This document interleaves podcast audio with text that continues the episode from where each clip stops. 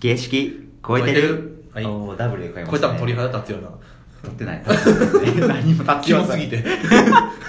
キモすぎたキモすぎたえー次がはい9番かなちょっとさっきあのこの番組は皆さんがあることひねくる番組そんな番組になってますはいお願いします雑やな いやもう次々話していかないともう終わんないん確でかにねでえっとまあ、えー、香りの可能性1から12個まで話してるんですけど今8個目まで8個目えー丸々角プラス嗅覚が面白いってところまでいったんですけど次9個目、はいえーアート的要素を持っているのに機能的うんうんうんっていうところなんですけどおえっとね香水ってやっぱストーリー性があるーうんでプラス、えっと、必需品じゃないじゃないですか嗜好品そうしかねですよね嗜好こ品れうんなんですなんでっていう意味でも、えっと、アート的要素ストーリーもあるんで、うんえー作り方も、えっとまあ、そのセラピー系のやつとかっていうのはもちろん機能的なうん部分が強いと思うんですけど、香水ってところでいくと、えーアート的要素が強いと確かにねもうその人のいろいろなものが詰まってるっちゃ詰まってますよねそうなんですけど、えっと、ただただアート的に使うだけじゃなくて、まあ、香りっていうところで、うんえっとそのまあえー機能的要素っていうのもしっかり備わった上でのうんアート的要素を持ってると思ってて、うんうんうんえっと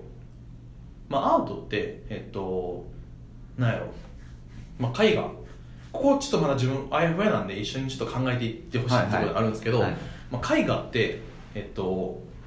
飾ってそれを、えっと美術館とかは別ですよ自分のものってんいう手でいくと、部屋に飾ってそれを、えっと、誰かをいっぱい読んで見てもらうっていうものではないじゃないですか僕は自己満足に近そういそうそうそうそうそかうなそうそうそこやわ多分お分かったそ こや自己自己の欲求のための、うんえっと、要素としてアートを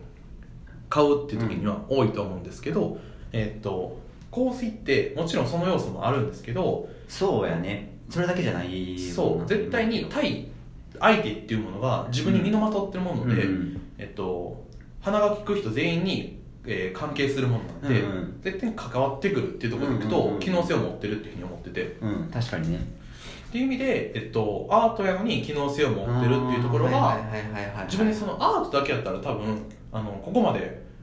あのハマってないと思ってて、うんうんこれがちゃんと周りの環境に影響を与えれるっていうところがあるから、うん自分は、えー興味を持ってるんやろうなっていうふうな、えー判断に至ってまうす、んうんっていうのなるほがど9個目9個目で、まあ、10個目があれかな、まあ、好き嫌いの判断がしやすいってところでいくと、えー感覚一番の感覚で選ぶことができるってところにまあ近い、ね、多分かなり近いと思うんで、うんこれはもうちょっと省こうかなと、えーまあ、 10嫌いな匂い好きな匂いっていうのはまあまあ分かりやすいですよねそうですねこれは、でこれはもう1番に行くとし集約てねだから今11個になりましたね11個はいもうこうね、話しながらどんどんね変えていくといそううスタイ ルが、えーね、ひねくれ流ということでやってきたんですけどでじゃあ次、えー実質10個目ですね10個目11個目なんですけど10個目、えーなんとなく何々な感じが通じやすいまあこれはそうやねだからあのー持ってるウェットスーツの香水とかはいはいがはい多はいはいはい分それに近いんじゃないですかはこれ面白い香水これ話したっけな香水会でま話したあどうなんやろまあいいいくらでも話す、うん えっとあの面白い香水があって、えっと、今ってその結構まあこ高価な香水って天然香料う、うんうん、がまあメインで使われてるんですね、でまあ結構しんどくなるっていう香水しんどくなるっていう人とかは、えっとまあ、人工香料使われてたりとかすることがあーあったりするんですようううっていうのでまあ、えっと、ハイラインのやつとかは結構人工香料使われて、えー天然香料使われてるんですけど、えっと、あるブランドが、えっと、この時代にあえて人工香料だけで勝負しようみたいなケミカルっすねケミカル鬼ケミカルでそれにしかできへん表現だってあるやろいや間違いいないいい考こえとを言ってて、うんっていうブランドがあってえっとそうえでん人工香料にしか表現できない香りがあるっていうのがあって、えっとなんかまあその天然香料のやつっていうのもそれ、えっと、僕がいつもテレコ君のスタッフさんがやってたんですけど面白かったのが天然香料で香水を作るっていうのも昔にとっては別にこの組み合わせっていうところで錬金術みたいな感覚でやってたわけじゃないですか、それでいくと別に現代のそれが、えー現代版になっただけ、うんうんうんうんうん確かにねうん、でたまあ確かにそうやなと思ってて、ででもそのブランドの面白いところが、えっとまあ、なんかそのス宇宙スペースとかうんこん構成の一個一個のコンセプトが宇宙スペースとか、えっと、なんか本当にメタリック機械の香りとか、ウェットスーツの香りとかがあるんですよそうそうそうそうそれをあの香川させてもらったっていうか匂わしてもらった、でウェットスーツの匂いを自いや分買っあれてはちょっとで原因嗅いでもらったんですけどウェットスーツの香りって何ぞやって多分なると思うんですけど嗅いだらウェットスーツの匂いこれやみたいなこれほんますごくてねねなんかほんまにだからあのウェットスーツの匂いっていうのはそこまで覚えてないんやけど、うん思い出すプラスどっちかってあの小学校の時のあの、もううんえー、とプールの時間をそう思いそ出うすそうそうぐらいそうのそうそうそうそうそうそうそう感じでだからなんか懐かしい香りとかも表現できたりとか逆に言うと、えっとなんえっと、テーマがあってウェットステーマがあって、えっと、多分ウェットスーツの匂いではないんですよあれない実では際ウェットスーツの匂いってあの香りはせえへんけどでもなんとなくウェットスーツの香りって結びつきができるってところでいくと、えっと、今は自分とゲイが、えっと、インスタでやってる、えっと、ジブリのキャラクターあーうんに合わせていくみたいな話とかも多分えっと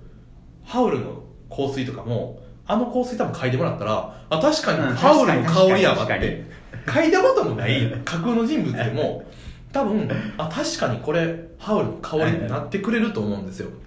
ていうところがなんかなんとなく何やねん感じがするっていうところがこできるれっていうのはいやすごいと思うこれめっちゃすごいことなんですよ頭の想像力が視覚より膨らむそう多分これはそうそうそうなんですよ視覚やと限定されすぎてしまうところを嗅覚やとなんとなくっていうイメージで結びつけてくれるから、五感が勝手にフルで働いてそのシーンを勝手に思い浮かべるっていうかそうだから嗅覚やってる時って多分すげえ頭クリエイティブいなややと思うよこれだから今もう「はい」なんよ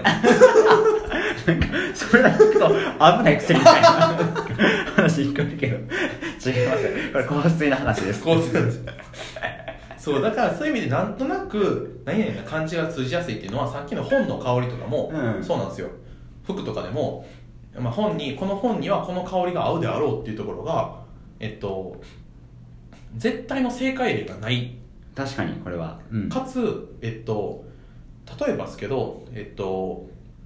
この本にえハウルでいこうかハウルにこの香りをつけるとしますってなった時にえっと香水ってトップノートミドルノートラストノート香りが変わっていくんですけど、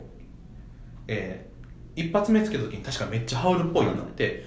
えーミドルノートで香りが変わってきて優しくなってきた時にハウルってやっぱ優しい部分あるよなみたいなことを想像できる可能性があるなっていうのを思っててだから香りから向こう側を想定をできちゃうっていう可能性もああるなって思っててだからその目に見えない向こう側まで想像できてるみたいなそう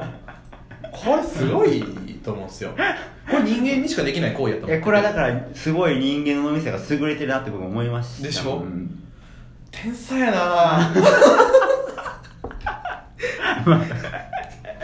なっていうのがまあ11個目になりますでまあラストあ、えー、10, 10個目ですね10個目実質で11次が実質11個目はいまあストーリー性があるってところこれ確かにねこれほんま思いますわまあ、これがでもねちょっとその9番のアート的要素を持ってるってところにもつながるっていうのはあるんですけど、えっとねまあ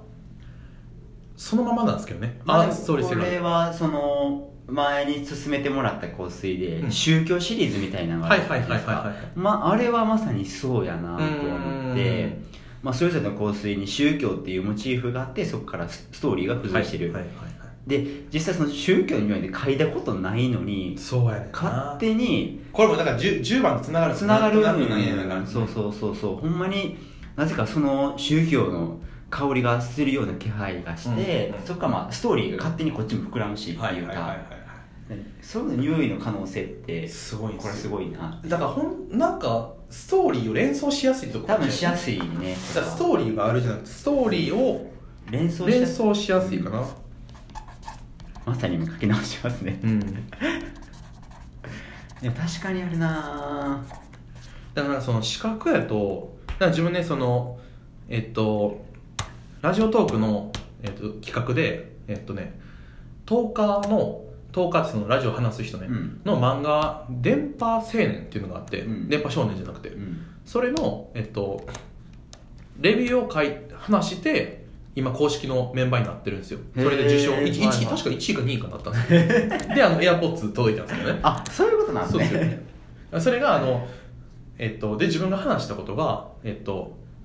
トーカーっていう声の仕事のことを視覚の漫画で話してるってことが自分すごい面白いと思っててえへえああはいはいはいはいわそうかったわかったわかったそういうことかそうでそれがアニメ化もされてない中で、はいはいはいはい知らんけどなされてない中で視覚声の漫画やのに視覚だけで読むってところでいくとえっとなんとなくその漫画を読み進めていく中でその人の人となりが見えてきた時に初めてその人のトーカーの声が勝手に頭の中で再生されたっていう、ああなるほどねなるほどねそれが多分全員違うんですよ聞聞こえてる声が確かに確かにこれってめちゃくちゃ面白いよ面白いねなっていう話をしたんですね、はいはいはいはいまあ天才やけど天才 がで、えっと、それが構成にもあるよねってはいはいいはういところで、まあ、ストーリーを連想しやすいっうんていうところがつながってくるかなっていうふうに思ってます。これがまあ全11個。 12項目ねよくこれちょっと10個にしたいんで、もしかしたらどっか被ってるやつ、あのまとめて10個にするかもしれないんで、これちょっとまたまとめとくんで、あの見てほしいなと思います。はいまあ、やっと10 10 12個話し終わったんですけど、これまあ次二軸の話は次に軸の話するんで、これまたあのめちゃくちゃ面白いんで。ここからが派生っていうかどうしていくかそうみですたいなねえーまあいろいろ話したけどじゃあお前どうしていくんってところの話をちょっと次回以降はい話していきたいと思います、じゃあこんな感じでありがとうございましあたりがとうございます